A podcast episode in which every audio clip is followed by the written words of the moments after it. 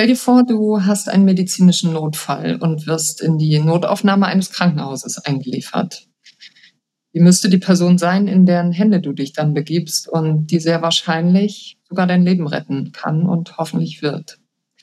Ich selber weiß seit einiger Zeit, wie diese Person sein müsste, weil ich Dr. Sebastian Kasu bei seiner täglichen Arbeit begleiten durfte. Sebastian begann seine Karriere als Rettungsassistent und entdeckte dann sehr früh schon seine Leidenschaft für die Notfallmedizin. Heute ist er nicht nur Facharzt für Anästhesiologie, klinische Akut- und Notfallmedizin, Intensivmedizin, Palliativmedizin, Rettungsmedizin, Chefarzt der zentralen Notaufnahme, sondern seit Anfang des Jahres auch ärztlicher Direktor der Asklepios Klinik in Wandsbek. Als Mitglied und Führungskraft notfallmedizinischer High-Performance-Teams sammelte er in den letzten Jahren unschätzbar wertvolle Erfahrungen in Notfall- und Ausnahmesituationen und beschäftigt sich ganz, ganz intensiv mit dem Thema Führung, aber auch mit Kommunikation in solch dynamischen Situationen, wie er sie nun mal in seinem täglichen Arbeitsumfeld hat und wie sie üblich sind. Mich hat dieser Tag mit ihm und mit seinem Team wirklich nachhaltig beeindruckt und ich freue mich sehr auf das Gespräch mit ihm. Auf einen Tee mit Andrea Montua. Der Podcast für interne Kommunikation, Führungs- und Veränderungsthemen.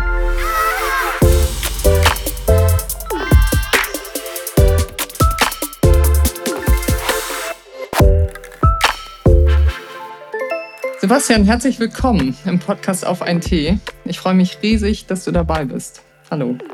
Hallo Andrea, vielen Dank für die Einladung. Sag mal, wir haben uns ja über das Thema Kommunikation kennengelernt und trotzdem würde ich jetzt sagen, nach, ich weiß gar nicht, anderthalb, zwei Jahren, dass ich zwar als Fachfrau Kommunikation, aber von dir als Mediziner wirklich noch viel gelernt habe. Und ähm, ich würde gerne mit einer Frage starten, an welchem Punkt, vielleicht in deiner Karriere oder in deiner Zeit als Mediziner, hast du gemerkt, dass Kommunikation auch eine große Stärke von dir ist und ähm, dass das vielleicht auch ja, ein Schwerpunkt sein kann in dem, was du tust und wie du es tust? Spannende Frage, weil es gibt, glaube ich, keinen Aha-Moment. Das hat sich mit der Zeit so entwickelt und ich glaube insbesondere auch ähm, auf verschiedenen Ebenen entwickelt, weil die Kommunikation ja in verschiedenen Rollen auch wiederum mhm. verschiedene Rollen spielt. Also mhm. es beginnt mit dem Arzt-Patienten-Verhältnis und entwickelt sich dann mit zunehmenden Aufgaben in der Klinik zu einem Art Führungsmittel, Führungsinstrument. Mhm. Ähm, und so richtig klar geworden ist mir das erst in den letzten sechs, sieben Jahren, dass da mhm. etwas ist, okay. was ich sehr mag und was ich auch für mich von allein zu fördern versuche. Ich glaube, man kann ja heute mit Fug und Recht sagen, dass das Team, ähm, was du in der Notfallaufnahme bei euch ähm, in der ZNA, wie es so schön in der Abkürzung heißt, aufbaust, dass das wirklich zu einem High-Performing-Team wird, vielleicht auch an ganz vielen Stellen schon ist. Was macht denn für dich ein High-Performing-Team ganz allgemein aus und vielleicht auch nochmal mit Blick auf das, was ihr im Alltag tut? Ich finde, das ist ja ähm, ja, das ist ja in, in nochmal ganz besonderer Art und Weise ähm, intensiv. Ja, also ich glaube auch, dass wir so eine Art High-Performing-Team stellen, insbesondere wenn man es vergleicht mit Arbeitsbereichen außerhalb der Medizin. Mhm, mhm. äh, haben meine Kolleginnen und Kollegen schon eine enorme Arbeitsbelastung im Alltag mit viel Spannung drin. Das ist zwar spannend, aber kann natürlich auch zu Zerreißungen führen. Viele Emotionen sind damit bei und gleichzeitig immer wieder die Selbstdisziplin, seine Leistung abzurufen. High-Performing-Teams haben ja ganz viele Attribute, es ist ja ganz viel drüber geschrieben worden, aber ich glaube, die Grundlage solcher Teams ist, dass sie in der Lage sind, miteinander die gemeinsame Vision oder auch Ziele zu erreichen und sich dabei zu erlauben, Fehler zu machen. Und zwar Fehler, die dem Individuum passiert und die das Team miteinander aufhängt und alle sofort daraus lernen. Und darin ist ganz viel drin. Ne? Vertrauen, dass man Fehler machen darf. Vertrauen auf die Teams, dass die das auffangen, ohne Blaming, ohne große mhm. Diskussionen über mhm. Fehler und Schuld, sondern über was haben wir alle gemeinsam gelernt, um daraus besser zu werden. Und wenn das stimmt, dann baust du schnell ein High-Performing-Team auf, glaube ich. Ja, jetzt äh, habe ich auch so ein bisschen Einblick in die Zeit vor dir ähm, in deinem Bereich. Ähm, ich weiß, dass es nicht immer ein High-Performing-Team war. Hm. deswegen die Frage an dich, ähm, was waren so deine ersten Schritte auf dem Weg dahin? Also wo hast du gesagt, hier setze ich jetzt mal an? Du hast gerade den Punkt Vision angesprochen, da würde ich gerne gleich nochmal hingucken. Ähm, aber vielleicht erzählst du das ja auch erstmal schon ja. selbst. Also immer wenn ich äh, in einer neuen Position verändern darf, und ich empfinde das als ein großes Privileg, ähm, fange ich mit den drei gleichen Punkten an. Das erste ist, ähm, ich baue eine Kommunikationsstruktur auf.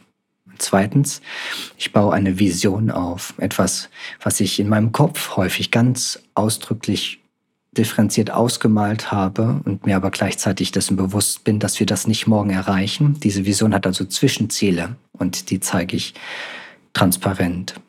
Und das Dritte ist, ich baue ein Team auf, das nach meiner Ansicht in der Lage ist, mit mir gemeinschaftlich diese Ziele dann zu erreichen.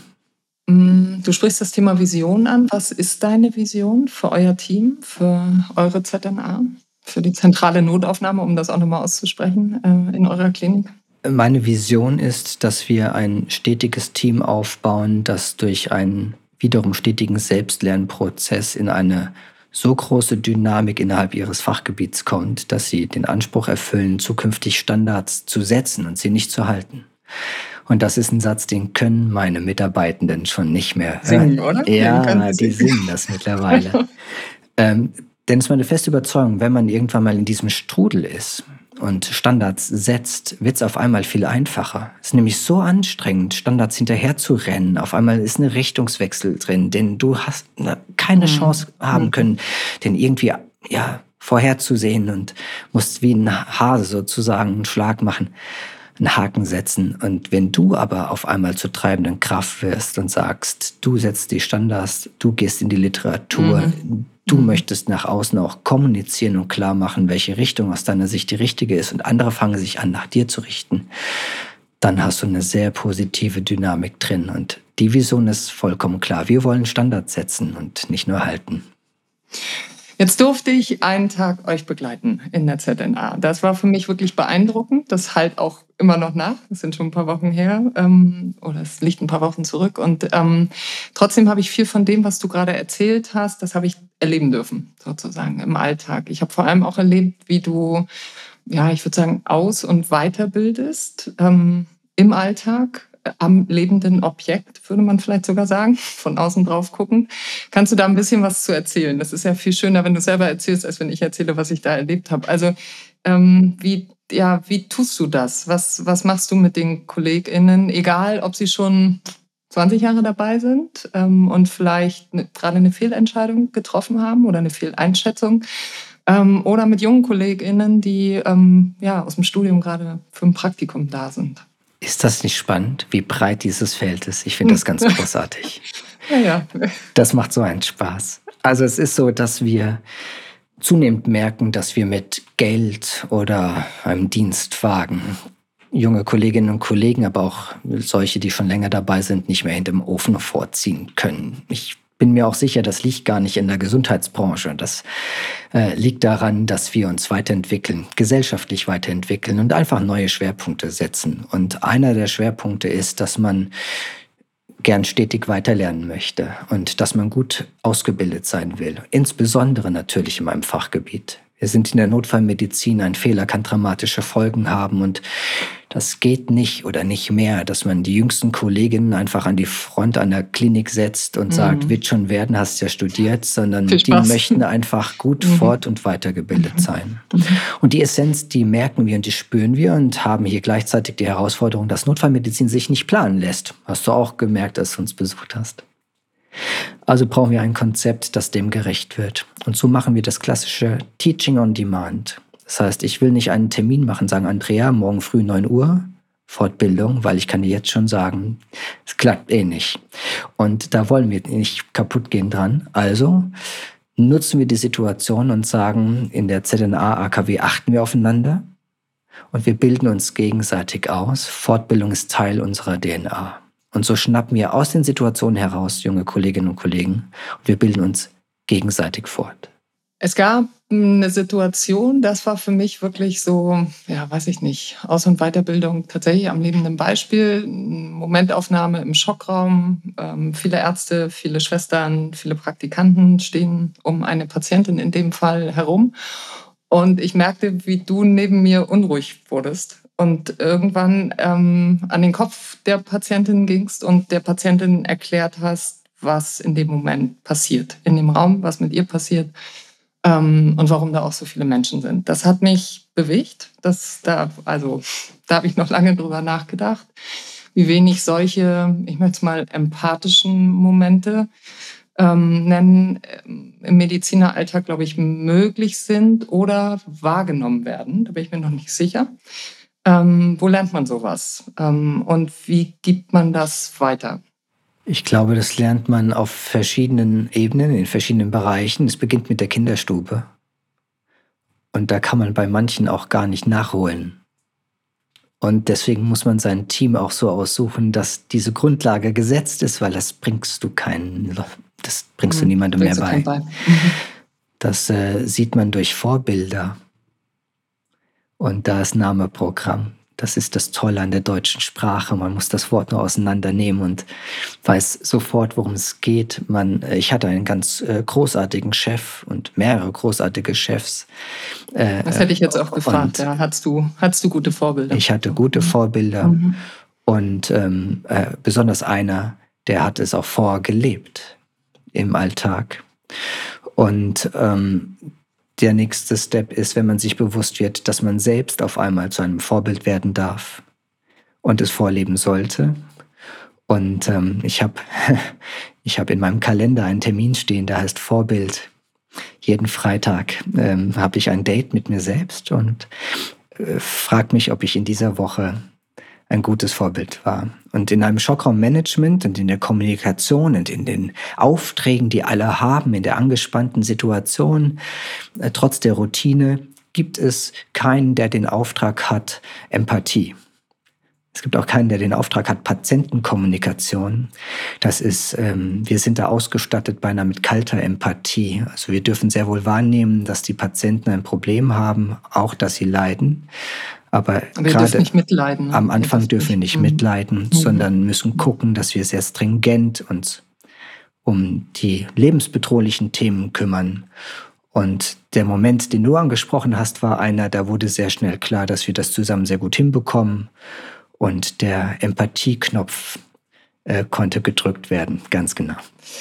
Ich habe dich, ich weiß nicht, ob ich es irgendwo gelesen habe oder mal ähm, sagen hören habe, ähm, dass Veränderung da beginnt, wo es richtig schmerzt. Ähm, das ist natürlich aus dem Mund eines Mediziners gleich doppeldeutig. Ähm, und zugleich ähm, habe ich auch darüber nachgedacht und habe gedacht, ja, das ist richtig. Die echten Veränderungen passieren da, wo wir aus der Komfortzone rausgehen, ähm, wo wir uns stretchen, wo wir vielleicht auch merken, oh, das ist jetzt aber ein Schritt mehr. Ähm, wie ist das bei euch im Alltag? Ich, mm, auch an dem Tag, an dem ich da war, habe ich erlebt, dass selbst der Alltag ohne Stretching, sondern vielleicht Komfortzone, ich weiß gar nicht, ob es die überhaupt bei euch gibt, aber ähm, die ist schon anstrengend genug. Ähm, wie erreichst du bei deinen KollegInnen, dass sie trotzdem noch die Meile mehr gehen, dass sie noch den Blick mehr auf etwas haben, dass sie die Veränderung, die vielleicht eure Klinik, denn du bist auch medizinischer Direktor, nicht nur Chefarzt in der ähm, Notfallambulanz, ähm, so, also dass, dass auch diese Veränderung noch gelebt wird. Ja? Also wie, wie erreicht man das?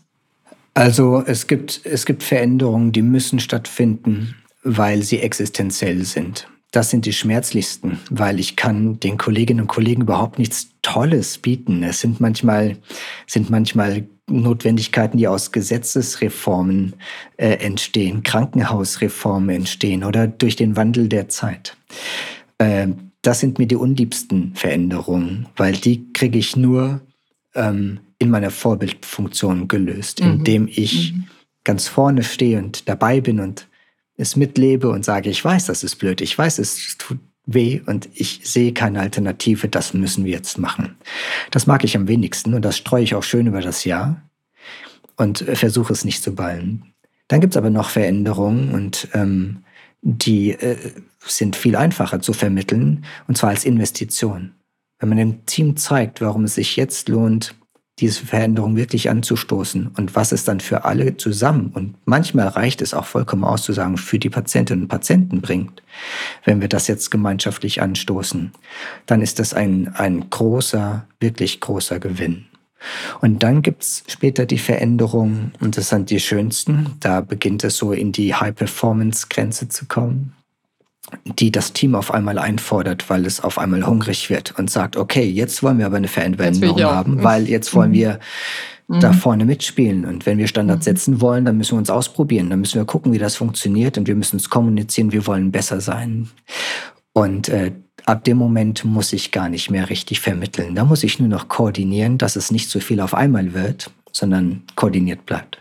Jetzt wissen wir alle, zumindest die Führungskräfte unter uns, das klingt ja immer gut, bis zu dem Punkt, an dem wir auf Widerstand stoßen. Ähm, bei den Kolleginnen, Kollegen, die vielleicht sagen, ich weiß, ich habe schon genug gesehen in den letzten 25 Jahren, jetzt kommst du, mal gucken, wann du wieder gehst. So. Ähm, was machst du mit denen? Ja, auch spannend. Am Anfang liefen Wetten. Ja, Sechs oder? Monate, zwölf Monate, wie lang schafft mhm. das denn? Äh, das sind jetzt, glaube ich, zwei Jahre. Oder? Jetzt sind wir bei knapp über zwei Jahren. Ich weiß nicht, wie viele Wetten noch ausstehen, aber das waren dann die ganz tapferen. Nein, also es ist letztendlich ja tatsächlich so, dass äh, wir nie alle bekommen. Manchmal spreche ich auch von der Drittelregel. Ein Drittel ist immer begeisterungsfähig, ein Drittel bekommst du nie. Und dann geht es darum, dieses eine dynamische Drittel zu kriegen. Mit denen mhm. hast du immer eine Zweidrittelmehrheit. Und Führung wäre einfach, wenn die Aufteilung immer gleich wäre. Das Spannende ist, die Köpfe wechseln je nach Thema. Und deswegen ist Zuhören, glaube ich, ein wesentlicher Faktor, der zum Change dazugehört. Aktives Zuhören und gucken, was die Menschen bewegt, die du in der Veränderung begleitest. Und der zweite Punkt ist die Reevaluation, weil manch, manchmal bin ich ja bei meiner Veränderung auch gar nicht so richtig auf dem Punkt, sondern da kommt ganz viel Erfahrung derjenigen, die das seit 25 Jahren einfach anders gemacht haben. Und das mit einzubringen, ist natürlich richtig. Aber vom, und das trifft schmerzlicherweise, glaube ich, die Wahrheit am besten, um deine Frage zu beantworten, äh, von dem Gedanken, wirklich alle 100 Prozent immer mitnehmen zu können, habe ich mich zwischenzeitlich mhm. verabschiedet. Das ist nicht der Anspruch, sondern der Anspruch ist es, das Beste für alle, so gut es geht, herauszureißen. Jetzt hast du vorhin, finde ich, was ganz Wichtiges gesagt, zuzuhören und auch immer noch mal reinzufragen, wo stehen die einzelnen KollegInnen gerade. Wärst du jetzt ein klassischer Schreibtischtäter, würde ich sagen, ja klar, ähm, kann man gut machen. So, also kann man einfach mal an die anderen Schreibtische gehen und kann da mal zuhören. Ähm, jetzt reden wir aber von Notfallmedizin. Ja, wir reden davon, dass an Tagen ich weiß es nicht, 50, 60 Notfälle in einem, einer Schicht da reinkommen und ihr wisst nicht, was kommt und ihr wisst nicht im ersten Schritt, was gemacht werden muss und wohin und ob noch Betten da sind und so. Das heißt, wir reden über Druck und wir reden über echte Stresssituationen. Also wo, glaube ich, bei uns schon der Adrenalinspiegel hochgeht, wenn wir nur darüber reden. Hm, wie gelingt da Zuhören? Aus Erfahrung heraus den richtigen Moment zu finden, wo es eben gerade mal nicht so viel zu tun gibt. Sich herauszunehmen, Leute auch außerhalb der Schicht mal zu einem gemeinschaftlichen Gespräch einzuladen. Das ist auch institutionalisiert und mindestens ein, wenn nicht sogar zweimal pro Jahr. Ich schätze sehr die Flurgespräche und ähm, bin der festen Überzeugung, dass zwei Minuten aktiven Zuhörens und wirklichen Interessens an denjenigen, mit denen ich zusammenarbeiten darf, manchmal unfassbar so viel mehr wertschätzend und gut für die Leute sein kann. Äh, äh mehr als ich es mit einem Tischkicker irgendwo in der Ecke jemals mhm. Der war äh, euch, glaube ich, auch könnte. echt fehl am Platz. Ah, ah, absolut. davon mal ab, ja. ja. aber das aktive Zuhören ist, äh, und davon müssen wir uns in meinem Fachgebiet verabschieden, es darf nicht institutionalisiert werden. Mhm. Du kannst Fortbildung mhm. nicht gut institutionalisieren und du kannst auch wertschätzende Gespräche äh, nicht terminieren, sondern wir leben sehr situativ mit unserem Führungsstil, weil unsere Umgebung das einfach fordert. Und ich glaube, dadurch kriegen wir das so gut wie die Situation es hergibt, gelöst. Jeder, der bis hierher zugehört hat, der denkt sich wahrscheinlich gerade, warte mal, redet die wirklich gerade mit einem Chefarzt? so. Ähm, warum ist das so? Äh, wenn wir jetzt mal auf Kliniken allgemein gucken, dann reden wir über sehr hierarchische Systeme. Ähm, dann reden wir darüber, dass das voller Klischees ist, dass Chefarztvisiten irgendwie echt, also das steht für was sozusagen. Da ist Ehrfurcht drin. Da hängen ganz viele silberne Knöpfe an irgendwelchen Kitteln. So. Gold, Gold. Äh, Gold, oder? So. Also ich mache jetzt mal ein Bild auf, weil die Leute können dich ja nicht sehen. So, ich war jetzt einen Tag mit dir unterwegs, da sind Turnschuhe, da ist eine Jeans, da ist ein T-Shirt, ähm, so. Und ähm, da ist nichts von all dem, was ich gerade beschrieben habe. Mm, was ist deine Erfahrung mit dir selbst, so formuliere ich mal, in diesem System, das ja immer noch da ist? Ja? Also ich weiß, du würdest mit dem System gern aufräumen, aber ähm, äh, äh, so, das geht ja eben nicht von heute auf morgen. So, also wie, was macht man mit sich selbst in diesem System, wenn man merkt, man ist irgendwie vielleicht anders? Ja, ganz spannend. Wie viel Zeit hast du? weißt du, zur Not schneiden wir. Also das klassische Klischee äh, ähm, ist ja, äh, kommt ja nicht von irgendwo. Das äh, existiert ja. Und ähm, jetzt fangen wir mal mit dem harten Teil an. Wir brauchen teilweise Hierarchien in diesem äh, ähm, Arbeitsumfeld und die sind wichtig und die sind auch häufig richtig aber sie sind äh, bei uns deutlich zu ausgeprägt und das deutlich mhm. zu lang. Und ich könnte dir Themen erzählen äh, als Assistenzarzt bei Privatvisiten. Da mhm, stellst du dir schon die Frage, ob das äh, in diesem Jahrhundert oder auch nur im Vergangenen gewesen sein soll und das auch in der äh, mhm. Bundesrepublik. Also da bin ich überhaupt nicht zu Hause. Hierarchien retten Leben, insbesondere im Schockraum. Das ist so. Flache Hierarchien sind es, die das Leben retten und keine großen. Das wissen wir auch aus Daten. Da hat man äh, Führungspersönlichkeiten in Simulationstrainings in den Schockraum geschickt und hat gesagt, jetzt bringst du mal aktiv diese Simulationspuppe um und wir gucken, was passiert und gar nichts passierte, weil es war die Führungspersönlichkeit mit starker Hierarchie. Und das möchte ich nicht haben, auf keinen Fall. Wenn du das aber in deinem Alltag auf dem Flur nicht lebst, lebst, dann glaubt es dir im Schockraum in der Sekunde auch keiner. Das heißt, man wird nichts sagen, obwohl ich Fehler mache. Und wir sind alle Wikipedia, wir alle wissen mehr und wir alle bringen mehr auf die Straße für Patientinnen und Patienten. Und ich sehe mich da auch nicht als Einzelgänger, sondern ich sehe mich da jetzt auch in der äh, Chefarztposition als einer von vielen jungen Kolleginnen und Kollegen in dieser Position, vor allem in der klinischen Notfall- und Akutmedizin, ähm, die das verstanden haben und sehr gerne leben, weil wir nicht nur gefühlt, sondern auch aus, auf der Grundlage verschiedenster Daten wissen, dass es für alle Beteiligten besser ist. Patientinnen, Patienten, Kolleginnen, Kollegen und ganz sicher auch gar nicht uneigennützig für mich selbst. Du hast gerade finde ich, was ganz Wichtiges gesagt, dass ähm, wenn du zum Beispiel im Schockraum bist und vielleicht gerade nicht die richtige Entscheidung treffen möchtest, dass es dann vielleicht auch wichtig sein kann, dass der Praktikant oder der Assistenzarzt oder wer auch immer ähm, eben vielleicht die Hand hebt und sagt, mein Bauch im ersten Schritt sagt, dass es hier was anderes braucht. Ich mache absichtlich dieses Thema Bauchgefühl auf, denn das, auch das hat mich fasziniert an dem Tag bei euch, dass in einem solchen Umfeld wie bei euch ein solches Thema eine große Relevanz hat. Ähm, dass du auch den jungen KollegInnen beigebracht hast oder mit ihnen Teachings gemacht hast, auch an dem Tag, worauf eben in diesem ersten Moment zu achten ist. Ähm, kannst du da ein bisschen was zu sagen? Weil auch ich habe da tatsächlich viel gelernt und nicht nur äh, zu gucken, ob jemand gerade eine schwere Erkrankung hat oder nicht, sondern vor allem auch über Schritt zwei, also was kommt nach dem Bauchgefühl. Mhm. Das Spannende ist, das eigentlich richtig Spannende ist, und das hast du jetzt außen vor gelassen, dass du als nicht medizinisch ausgebildete ähm, Gästin bei uns sehr wohl auch bei Patientinnen und Patienten ein Bauchgefühl hattest. Ja. Immer. Und Immer. das ist es, worum es geht. Das, mhm. ist, äh, das ist der reine Darwinismus ich weiß, dass wir alle ein Bauchgefühl haben, weil sonst wären wir nicht hier. Zu Neandertaler Zeiten springt der Säbelzahntiger aus dem Busch und diejenigen, die nicht gleich ein komisches Bauchgefühl hatten, die wurden halt gefressen. Und diejenigen, die das hatten und reagieren konnten, das sind diejenigen, mit denen wir uns heute eben äh, Generationen später unterhalten können. Und Bauchgefühl rettet Leben jeden Tag.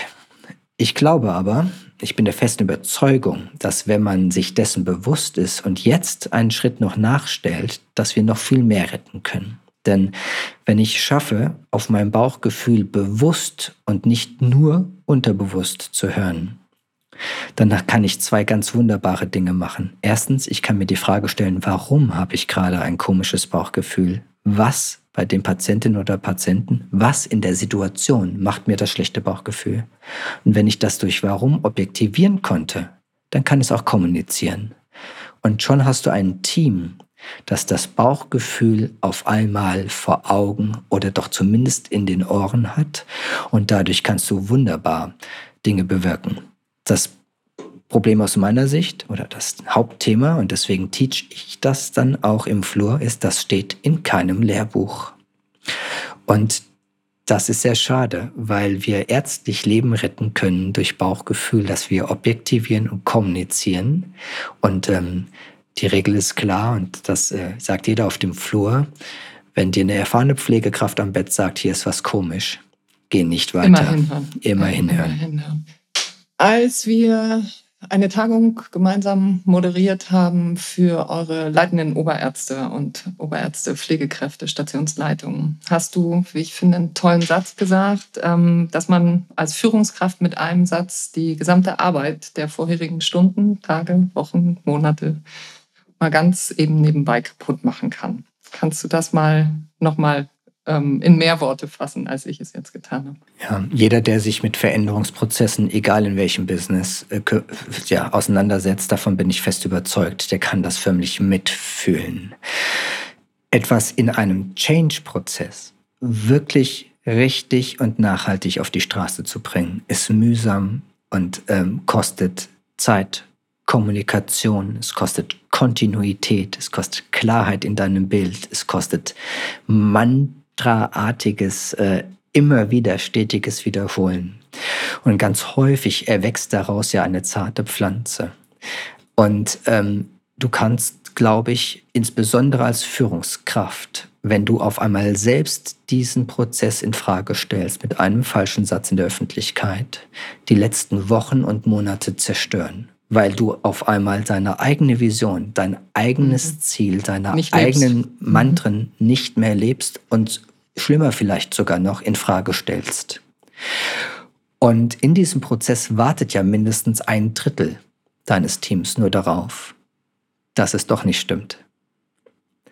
Und da kannst du ganze, äh, ganze Monate harter Arbeit ähm, mal eben kaputt machen. Und das Spannende ist, ähm, wenn du immer wieder große Briefings oder Meetings hast und vielleicht ein Führungsteam sich nicht ganz einig ist, dann glaube ich, braucht es einfach hier eine gute Abstimmung, damit vollkommen klar ist, dass wir miteinander in der Öffentlichkeit eine Meinung vertreten und wir können die hinterfragen und wir können sie, nein, wir müssen sie korrigieren, wenn wir sehen, dass wir auf dem falschen Weg sind, aber nicht durch den falschen Satz zur falschen Zeit am falschen Ort. Viele Kliniken kämpfen gerade um die besten Mitarbeitenden. Ähm, nicht nur in der Pflege, finde ich, darüber wird viel geredet, sondern tatsächlich auch um die guten Medizinerinnen und Mediziner, die gerade ihre Abschlüsse machen. Das sind viel zu wenige. Ähm, das heißt, das Thema Employer Branding ist von enorm großer Bedeutung. Mediziner können sich heute mehr oder weniger aussuchen, wo sie arbeiten, wie sie arbeiten. Und das ist natürlich oft vielleicht auch nicht die ZNA einer Klinik, wo sie eigentlich hin möchten, weil sie wissen, okay, Langeweile kommt da definitiv nicht auf und 9 to 5 mache ich auch mal ein Fragezeichen dran. So. Wie schaffst du das? Ähm, und das durfte ich jetzt so ein bisschen beobachten in den letzten zwei Jahren dass sich bei euch jetzt wirklich gute Leute bewerben. Das war vorher nicht so. Ähm, dass auch wirklich gute Leute da sind, ähm, die einen verdammt guten Job machen, die bleiben auch. Ähm, und dass ihr, glaube ich, auch den Ruf habt, also wenn du richtig was lernen willst, dann geh da hin. Also wie schafft man das in so kurzer Zeit, ähm, dieses Employer Branding Feld, über das viele gerade reden, so zu drehen? Mhm. Also der erste Punkt ist, ich glaube, dass wir für etwas stehen. Und ich äh, glaube, dass wir für etwas stehen, was ähm, insbesondere für Kolleginnen und Kollegen, die sich doch für die klinische Notfall- und Akutmedizin entscheiden, etwas sehr äh, Erstrebenswertes ist. Wir wollen dieses Fachgebiet vorantreiben. Und dieses, diese treibende Kraft, die behalten wir nicht für uns. sondern wir sind laut. Und manchmal sind wir da auch sehr mutig, ähm, aber wir sind vor allem laut. Wir, wir tun Gutes und wir behalten es nicht für uns. Und ähm, das, das leben wir auch nach außen. Das ist manchmal ein bisschen komisch, auch für mich. Ich bin sehr präsent in den sozialen Medien und das ist ähm, tatsächlich so, dass es für mich immer wieder, glaube es oder nicht, Überwindung kostet, mich selbst hm, im Internet zu sehen. Okay. Und ähm, das äh, ist harte Arbeit, aber ich glaube, sie mhm. gehört dazu und es ist richtig und es ist wichtig, weil man braucht Gesichter, die für etwas stehen. Und ich habe das große Privileg, mit einer ganz tollen leitenden Oberärztin gemeinschaftlich für eine Vision zu stehen, die wir leben. Und ähm, das dann verpackt mit dem Teil, den wir heute schon hatten, nämlich dass wir einem Team etwas bieten, was über, über monetäre Vergütung hinausgeht, sondern dass wir aufeinander achten, dass man bei uns arbeiten kann, weil wir uns des Spannungsfeldes unserer, ja, unserer notfallmedizinischen Problematik bewusst sind und deswegen aufeinander achten und dass wir uns gegenseitig weiterbilden. Und das gegenseitig impliziert ja schon flache Hierarchie. Mhm. Ne? Ich mhm. bin Chefarzt und stelle mich dahin und sage total gerne, ich weiß es nicht, du schon. Jetzt also los. bring es mir bei. mhm. Ähm, mhm. dass äh, das ein äh, Erfolgsfaktor ist, warum die Leute dann gerne bei uns arbeiten. Das ist aber der erste Teil. Das ist nämlich nur Mitarbeitende zu gewinnen. Und jetzt wollen wir sie halten. Und dazu gehört, dass wir Versprechen halten und dass wir aktiv zuhören und dass das, was man, was man versprochen hat, auch wirklich gelebt wird. Und ähm, ich glaube, das ist bei uns in der Atemluft. Und deswegen äh, bin ich sehr froh, dass die da bleiben. Das stimmt, ja. Mhm. Du hast gerade von den sozialen Medien gesprochen und auch von Präsenz, von dir auch, ähm, von euch vielleicht auch. Ähm, da sprechen wir ja auch über das Thema Formate. Und äh, ich fand es ganz spannend, was du auch für Formate entwickelst. Ich nehme ziehe jetzt einfach mal eins raus, One Minute Wonder. Ähm, ich finde das ein tolles Format, um intern und extern ähm, das Thema Weiterbildung, wie arbeiten wir, wie setzen wir Standards, also eigentlich fast alles, was du gerade erzählt hast, irgendwie da reinzupacken. Kannst du da ein bisschen was zu sagen? Weil äh, auch wie die Idee entstanden ist vielleicht. Ja, total gerne. Und das, äh, das macht mir selbst großen Spaß. Du merkst gerade, ich werde da ganz ja, aufgeregt. Ähm, also es ist ja tatsächlich so, dass wir in einer schnelllebigen Arbeitswelt ganz häufig ganz wenig Zeit haben.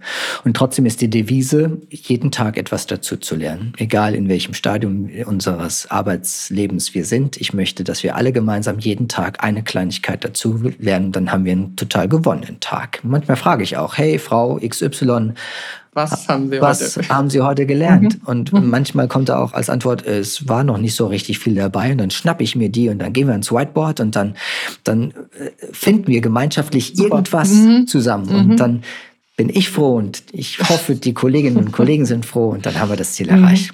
Mhm. Aber in dieser schnelllebigen Welt heißt es auch, wir, wir profitieren nicht davon, wenn wir 30 Minuten lang versuchen, anhand einer PowerPoint-Präsentation zu verenden.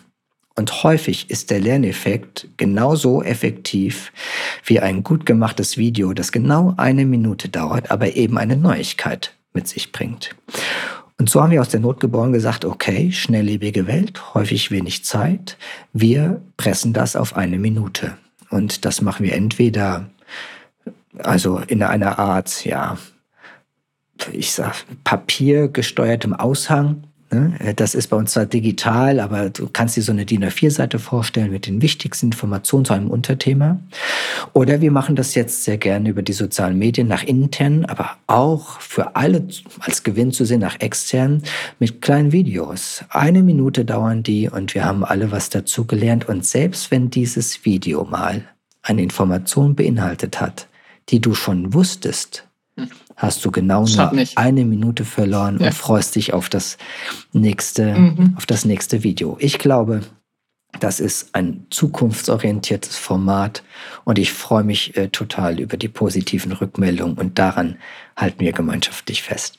Naja, und tatsächlich auch zu sehen bei euch an dem Tag, da in dem Alltag, wie KollegInnen mitdenken, was könnte für dieses Format geeignet sein von eurem Alltag und dadurch natürlich auch schon in einen eigenen Reflexionsprozess zu kommen, aus Fehlern zu lernen, ähm, zu überlegen, wie können wir das vermitteln. Also es war spannend zu sehen. Und es ist ganz toll, weil ähm, es natürlich, wenn du das Team einladen willst, sich zu beteiligen und du willst das nicht so zur Chefsache machen und dann machst du selbst jedes Video inhaltlich und sowas, dann kriegst du so die Chef- und Führungsbrille und dann wird das irgendwie dann total lahm und doch dasselbe und alles aus einer Feder. Aber natürlich beteiligt so, man sich ja. viel mehr und lieber, mhm. wenn man auch nur für eine Minute Material zusammentragen muss und hat sich trotzdem beteiligt. Wie großartig ja, hat sich ist eingebracht, das denn? Ne? Ja. ja. Und vielleicht sogar mit einem Fehler. Also das fand ich so spannend zu sehen. Ne? Also vielleicht sogar mit einer Sache, wo man gemerkt hat, hm, es war nicht die richtige Entscheidung und da kann aber ein anderer daraus lernen. Ja, High-Performance-Teams. Fand ich gut.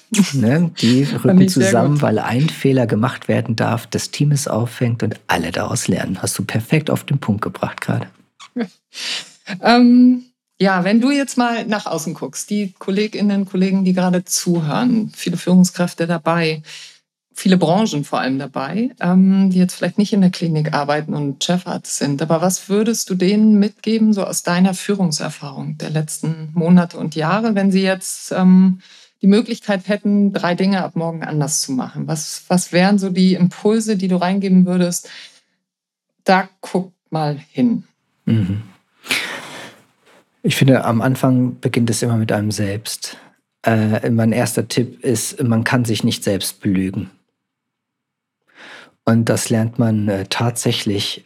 Äh, das soll auch gar nicht zu dramatisch klingen, aber ich finde, in einem äh, akutmedizinischen Bereich, Intensivstation, Anästhesie, ähm, Notfallmedizin, lernt man das sehr schnell. Wenn man abends vorm Spiegel steht und die Geister kommen, dann kann man sich nicht selbst belügen. Und das ist ganz toll, weil dadurch die Ziele, die man sich ja, vorstellt und die man setzt und ähm, die Entscheidungen, die man trifft, auf einmal einen enormen Wahrheitsgehalt bekommen und dadurch kannst du viel schöner dahinter stehen. Manchmal tut's weh, ne? Ähm, aber äh, das ist Schritt Nummer eins. Schritt Nummer zwei ist ähm, meine 3K-Regel, die mag ich sehr. Die kennst du schon, oder? kennst du meine 3K-Regel? Die mag ja. ich. Äh, ich. Ich führe gerne mit meinen 3Ks. Der Klarheit, der Kommunikation und der Kontinuität. Wenn wir uns unserer Wahrheit bewusst sind und wir haben komplexe Themen, dann brauche ich Klarheit. Ich möchte, dass es auf einen Blick in einem One-Minute-Wonder klar wird, wofür wir stehen und was wir tun. Und wenn ich diese Klarheit gewonnen habe, nicht durch 30 PowerPoint-Folien, sondern durch die Reduktion auf eine einzige, in der das steht, dann kann ich das auch kommunizieren. Kommunikation ist Chefsache. Das delegiere ich nicht weg. Denn wenn ich nicht mit meinem Team kommuniziere, dann kommuniziere ich, nämlich dass mein Team es nicht mal wert ist, mit ihnen zu sprechen. Mhm. Und das möchte ich nicht. Und der dritte K-Punkt, die Kontinuität, ist nicht aufgeben. Also immer wieder hinterfragen, immer wieder neu erfinden, auch mal ein Ziel verfehlen, aber das stellt das Ziel vielleicht nicht in Frage, dann stehe ich auf und fange von vorne an. Die Kontinuität ist etwas, was uns weiterhilft. Und ähm, das, das Prinzip hat mir bis heute sehr weitergeholfen. Dafür bin ich sehr dankbar. Wir nähern uns so langsam dem Ende, auch wenn ich noch ewig fragen und zuhören könnte. Ähm, ich würde noch eine etwas provokante, privatere Frage stellen, wenn ich darf. Ja, klar. Ähm, man sagt ja, dass Ärzte nicht so die besten Patienten sind. Das ist so ein bisschen wie mit den Psychologen, die vielleicht nicht unbedingt die besten Berater für sich selbst sind. Wie ist denn das bei dir so ähm, in eigener Sache? Ähm, bist du privat ein guter Kommunikator? Bist du ein einsichtiger Patient, wenn du zu deinen Kollegen kommst? Wie ist das so? Ja, ich glaube, es kommt darauf an, wen du fragst. Also äh, das mit der, mit der Kommunikation privat ist, äh, ist super vielschichtig, glaube ich. Und ähm, ich bin privat mit Sicherheit ein schlechterer Kommunikator als mit meinem Führungshut auf. Das, das denke ich schon. Und ähm, das tut mir jetzt weh. Da muss Veränderung her, du spürst. Ne? ähm, da geht's los. Ja, ne? da geht's also. los. Also da muss ich besser also. werden. Und als Patient, äh, glaube ich, äh, ist es abhängig davon, ob es Shishi ist oder ob es wirklich etwas ist, bei dem ich verstehe, alles klar, hier geht's gerade um was und dann kann ich auch mal ein ganz braver Patient sein. Hoffentlich nicht im Schockraum. Nein. ist meine Hoffnung. So, letzte Frage tatsächlich schon. Ich ähm, stelle sie all meinen ähm, ja, Gästinnen und Gästen.